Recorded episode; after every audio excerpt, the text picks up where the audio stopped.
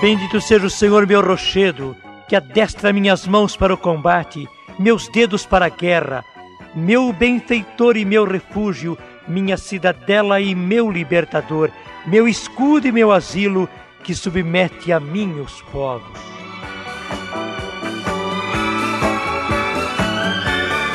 Sim, irmãos, o Senhor é tudo isso, e por essa razão nós dizemos: Bendito seja o Senhor. O Senhor é meu refúgio, o Senhor que adestra as minhas mãos para o combate. Meu benfeitor e meu refúgio, minha cidadela e meu libertador, meu escudo e meu asilo, aquele que submete a mim os povos. O Senhor é tudo isso para nós.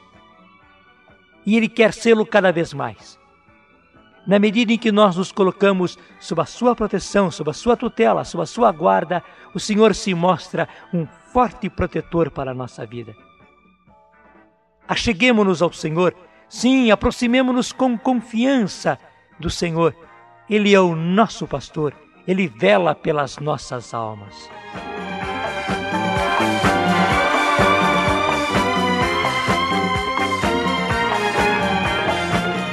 E Ele quer que você experimente cada vez mais a sua graça e o seu poder em sua vida.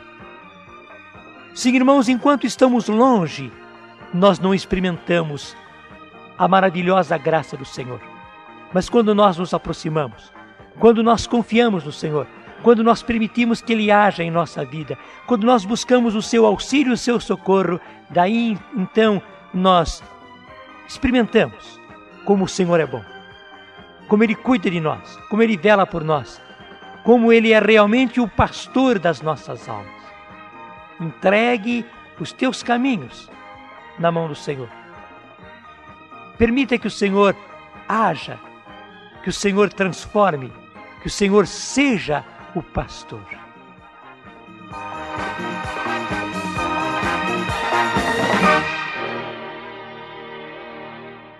Nós estamos caminhando pela carta aos Efésios e estamos no capítulo 4.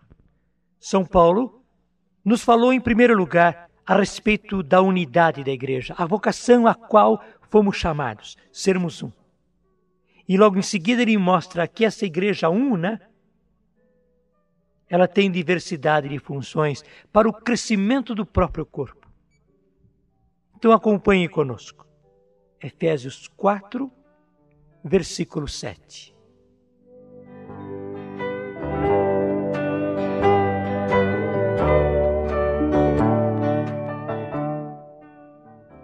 Mas a cada um de nós foi dada a graça, segundo a medida do dom de Cristo, pelo que diz: Quando subiu ao alto, levou muitos cativos, cumulou de dons os homens. Ora, que quer dizer ele subiu, senão que antes havia descido a esta terra?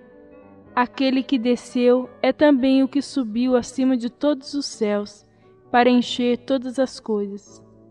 A uns ele constituiu apóstolos, a outros profetas, a outros evangelistas, pastores, doutores, para o aperfeiçoamento dos cristãos, para o desempenho da tarefa que visa a construção do corpo de Cristo, até que tenhamos chegado à unidade da fé e do conhecimento do Filho de Deus, até atingirmos o estado de homem feito, a estatura da maturidade de Cristo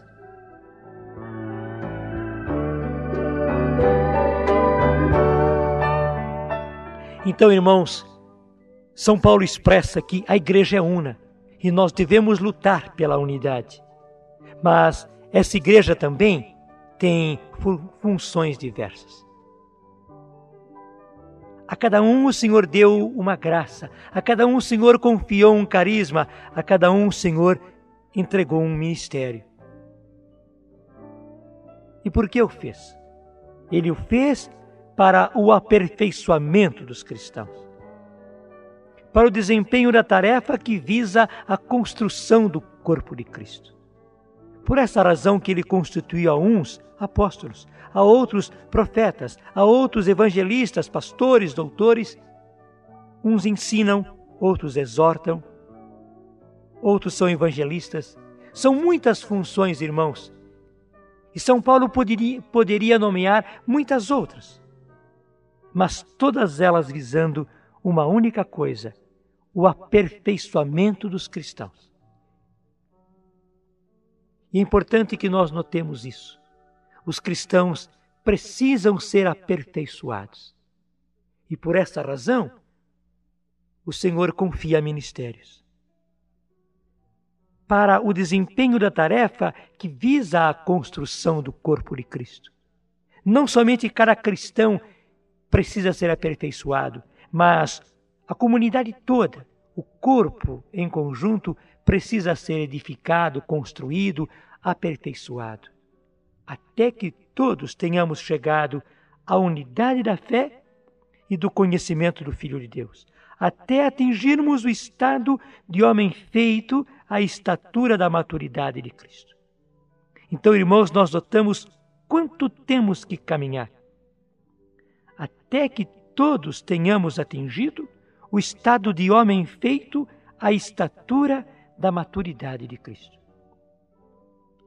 E esta é a razão pela qual ele confia diferentes ministérios aos cristãos. Por um lado, é preciso que, com gratidão, nós aceitemos esses ministérios. Por outro lado, é preciso que, com responsabilidade, nós desempenhemos esses ministérios, porque, através deles, nós estamos colaborando na construção do corpo de Cristo. Sim, irmãos, ter carismas, ter ministérios, não é simplesmente glória para nós. Nós não somos maiores ou menores por causa dos carismas ou por causa dos ministérios que o Senhor nos confia. Pelo contrário, nós somos mais responsáveis. É a parte que o Senhor confia em nós na construção do corpo de Cristo. Ministério é serviço. E esta é a parte que o Senhor espera de nós. É isso que Ele quer que nós façamos no corpo de Cristo. Então, irmãos, não é glória, pelo contrário, é responsabilidade. E por outro lado, nós não podemos ficar também invejando uns aos outros, porque uns recebem um carisma, porque uns são chamados a desempenhar um ministério. Nós não podemos ficar invejosos. Muito ao contrário, o Senhor é livre, Ele quem distribui os dons, Ele quem distribui os trabalhos, os serviços na sua igreja. Pelo contrário, um serviço, um ministério é uma responsabilidade a mais e nós vamos responder diante do Senhor. Nós vamos responder pelas almas dos nossos irmãos, pelo crescimento dos nossos irmãos. Se o Senhor confia a nós carismas e ministérios, glória a Ele e nós recebemos com gratidão e com responsabilidade. Se Ele confia a outros, glória ao Senhor. Tenhamos a certeza, se nós somos simples e humildes, o Senhor confiará também a nós os seus ministérios, porque Ele precisa de muitos operários. Se o Senhor talvez não nos confiou ministérios, é ou porque nós não estamos suficientemente unidos ao Senhor. É talvez porque o Espírito Santo não está suficientemente liberto em nós, ou porque nós estamos ainda muito crianças, muito orgulhosos, muito vaidosos e os ministérios, os dons, ao invés de nos fazer bem, nos fariam mal. Então não há razão para nós invejarmos. Muito ao contrário, é preciso que com toda humildade nos abramos ao Senhor. A uns ele constituiu apóstolos, a outros profetas, a outros evangelistas, pastores, doutores, para o aperfeiçoamento dos cristãos para o desempenho da tarefa que visa a construção do corpo de Cristo, até que todos tenhamos chegado à unidade da fé e do conhecimento do Filho de Deus, até atingirmos o estado de homem feito, a estatura da maturidade de Cristo. E acompanhe a leitura a partir do versículo 14. Siga conosco.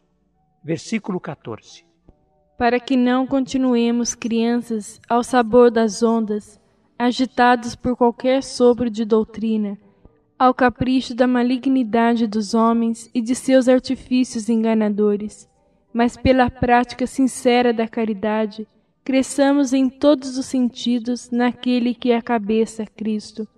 É por ele que todo o corpo, coordenado e unido por conexões que estão ao seu dispor, trabalhando cada um conforme a atividade que lhe é própria, efetua esse crescimento, visando sua plena edificação na caridade. Irmãos, é isso que o Senhor quer. Cristãos crescidos, comunidade crescida, igreja que se constrói. Ele não quer que nós continuemos crianças. Ele não quer que nós continuemos ao sabor das ondas agitados por qualquer sopro de doutrina, ao capricho da malignidade dos homens e de seus artifícios enganadores. Ele não quer. E por isso ele quer que nós sejamos cristãos fortes, crescidos, desenvolvidos.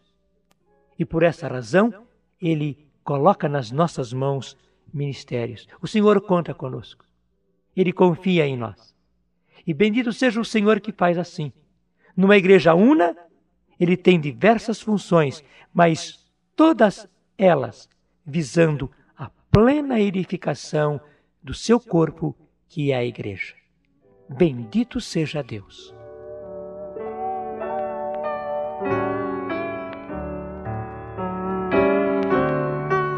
E vamos orar então, irmãos. Louvado seja o Senhor pela sua igreja. Igreja una e igreja ao mesmo tempo com diversas funções. Igreja santa e pecadora, igreja que precisa crescer sob a ação do Espírito Santo. Irmãos, oremos.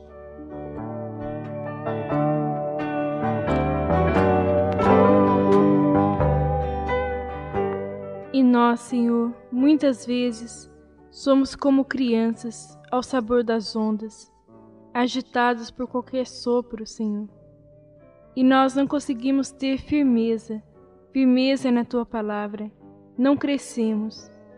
Nós te pedimos nesse dia, Senhor, a graça de nos apossarmos do ministério que nos destes.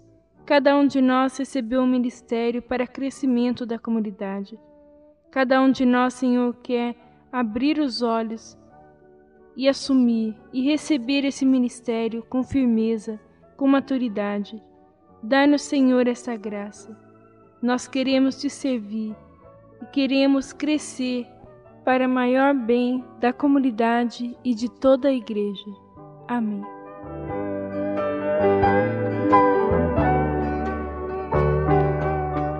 Bendito seja Deus que fez de nós uma igreja una, mas ao mesmo tempo diversa, para que toda ela cresça e chegue à maturidade da estatura adulta de Jesus Cristo.